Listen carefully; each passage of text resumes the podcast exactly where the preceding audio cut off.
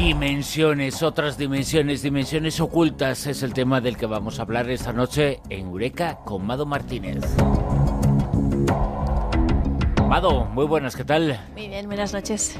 Mado, ¿verdad hay que muchas veces hemos eh, pensado, miría una dimensión, o hemos dicho, miría una dimensión paralela, eh, que en ese mundo paralelo ocurra algo que no sea lo que aquí cuando nos agobia lo de aquí, ¿verdad? Eh, siempre lo pensamos. Pues eso existe.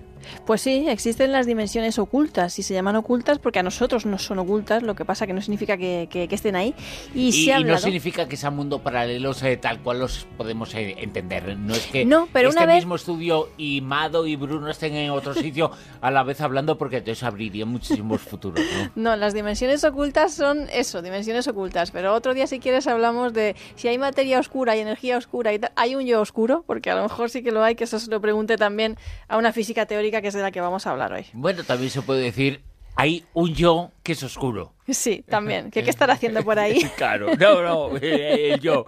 Bueno, ¿qué es una dimensión oculta? Según la ciencia y según lo que se está descubriendo ahora. Vale, pues para, para definir una dimensión oculta vamos a recurrir a, a Lisa Randall, que es física teórica de la Universidad de Harvard una investigadora del Gran Colisionador de Hadrones y además es una de las mentes más brillantes que yo he tenido la suerte de, de entrevistar. Dicen que Stephen Hawking siempre le guarda un asiento. Cuando ella va, y la revista Time la calificó así, como una de las mentes más brillantes de nuestro siglo.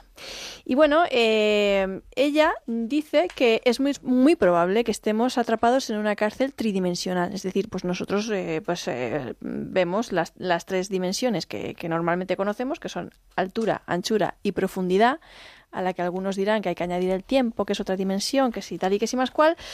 Pero la bueno. cuarta dimensión que dice la cuarta dimensión, el tiempo. Sí, el tiempo. Y Yo creo que es la dimensión que nos fastidia porque es lo que no queremos que pase, ¿no? Sí. El resto de dimensiones nos importa un poco, pero el tiempo. Jolines. Ah, sí, el tiempo. La verdad es que sí. Si, se pudiera comprar, bueno, no se, puede ni comprar, eh, ni vender, eh, ni hacer absolutamente nada. Qué buena idea para una novela. ¿Cuánto pagarías por comprar el tiempo? Yo pagaría todo.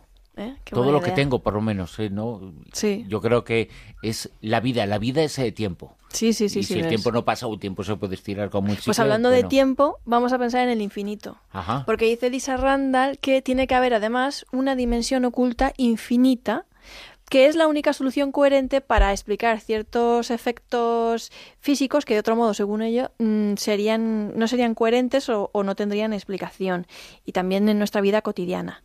Así que son dimensiones ocultas que están ahí, pero nosotros no podemos ver ni percibir. ¿Y se pueden eh, entonces demostrar que existen? ¿O no? Claro, porque si no se pueden ver ni percibir y nosotros no las vemos de ninguna manera, ¿cómo podemos probar que existen? Claro, es que esa es la cuestión. eh, No la podemos ver ni percibir, entonces. Claro, existen, pues- pero sí, ¿no? sí. Parece que sí. Claro, entonces, eh, si se teoriza con que existen, la manera de probar que existen, por lo menos para Lisa Randall, dentro de lo que ella hace con el gran colisionador de hadrones, eh, es buscar que una partícula viaje a esa otra dimensión y que al volver traiga un momento que se llama en física de esa dimensión. Es decir, que traiga un- una huella, un rastro de esa otra dimensión. Y eso sí que es posible eh, cazarlo. Y eh, lo que pasa es que todavía no lo han cazado. Y en el momento en que yo hablé con ella me dijo que todavía no lo habían logrado y estaban esperando. En esos momentos además habían hecho un receso en el gran colisionador de hadrones para aumentar la velocidad y estaban esperando que aumentase su potencia, el gran colisionador de hadrones. Y eso sería un poco la evidencia de su existencia, en cierto Sí. modo, ¿no? Sí, sí, sí, sí, sí, sí, sí. Eso sería, eh, vamos, eh, sería una prueba de que las dimensiones ocultas existen. Pero, bueno, eh, como decía Lisa Randall, todavía no lo habían logrado. Lo que pasa es que últimamente los que sean aficionados a la ciencia y se estén leyendo las secciones de ciencia de todos los periódicos de- del país, se habrán dado cuenta de que pues ha saltado a... Se habrán dado cuenta de que no hay psiquiatras suficientes también. Claro, Porque hay algunas secciones, madre mía, ya lo sé, ya lo sé. que ni los científicos los entienden. Ya lo sé, ya Pero lo sé. De que eh, unos investigadores del Instituto Max Planck de Física Gravitacional creen que han encontrado esa huella en las ondas gravitacionales. Según estos científicos, esas dimensiones ocultas de existir deberían ser capaces de causar ondulaciones en nuestra realidad, modificándola de forma muy imperceptible a través de las ondas gravitacionales. O dicho de otro modo, que las ondas gravitacionales eh, llevan esa huella, esa firma que mm, probaría la existencia de las dimensiones ocultas, que es lo que está buscando Lisa Randall y otros eh, físicos como ella con el gran colisionador de hadrones. Por lo tanto, nos podemos eh, preguntar, ¿esto es una cuestión de carencia anatómica, de percepción, que vemos tres dimensiones, o es una cuestión del mundo físico en el que nos ha tocado vivir? Pues esa es, una pues esa es una pregunta muy interesante que te hagas, porque sí, ¿por qué no las podemos ver? Porque no estamos anatómicamente preparados para ellos, habrá bichos por ahí que sí las vean y nosotros no. Pues no, no tenemos una respuesta para eso, pero lo que Lisa Randall dice es que sí que es muy probable que, estemos atrapados en una cárcel tridimensional. ¿Y tú te has eh, planteado alguna vez eh, cómo son esas dimensiones ocultas? Eh, ¿Podemos imaginarlas? Pues a lo mejor viendo la, la, película Planilandia y todo eso podríamos imaginarlas. Pero bueno, eso mismo le pregunté yo también a Lisa Randall. ¿Cómo son esas dimensiones, no? Que, que, no caben en nuestra cabeza. Porque, que a ver, si ni la podemos ver, ¿tú cómo te las imaginas, Lisa? Y ella me dijo que nos imagináramos una cortina, una cortina de estas de la ducha, ¿sí?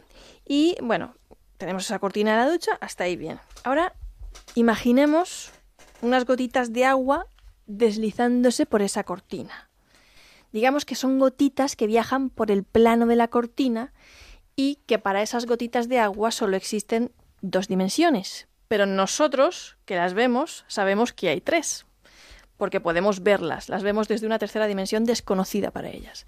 Pues eso es lo que nos pasa a nosotros, que no podemos imaginarla porque son desconocidas, pero al igual un poquito sí. Mm, alguna información más nos proporciona la teoría de las cuerdas. Por lo tanto, esa teoría y otras eh, que existen en la actualidad nos hacen pensar que puede existir un mundo no con cuatro dimensiones, sino con infinitas dimensiones, con muchas más, cuatro, cinco, seis, siete, ocho, nueve, diez. Lisa decía que había una que era infinita, ¿no? Pero bueno, eso tampoco lo sabemos. La teoría de las cuerdas especula que por lo menos debería haber unas nueve, diez o hasta, yo qué sé, once dimensiones. Algunas se supone que son muy pequeñas, otras muy grandes, otras arqueadas, otras enrolladas. A Lisa las que las interesan eh, son las que sean eh, las más grandes. ¿Por qué?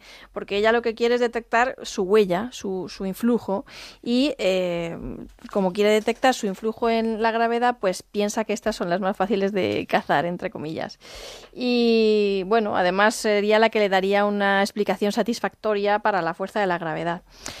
Y los investigadores del Instituto Max Planck de Física Gravitacional, que son los que hemos estado comentando hace nada, eh, que se llaman además Gustavo Lucena y David Andrio, dicen que si hay dimensiones adicionales en el universo, las ondas gravitacionales pueden propagarse a través de ellas y han calculado eh, cómo esas dimensiones extra podrían estar afectando a las ondas gravitacionales que sí podemos observar. Ellos especulan con dos peculiares efectos que nos permitirían, entre comillas, cazarlas, que son las ondas extra en frecuencias muy altas y una modificación en la forma en la que las ondas gravitacionales estiran el espacio. Por lo tanto, sabemos eh, o casi sabemos eh, que existe, en falta la evidencia definitiva, una evidencia que supondría muchas cosas, eh, porque ¿qué ocurriría si se demuestra la existencia, si podemos tocar y medir esas dimensiones ocultas?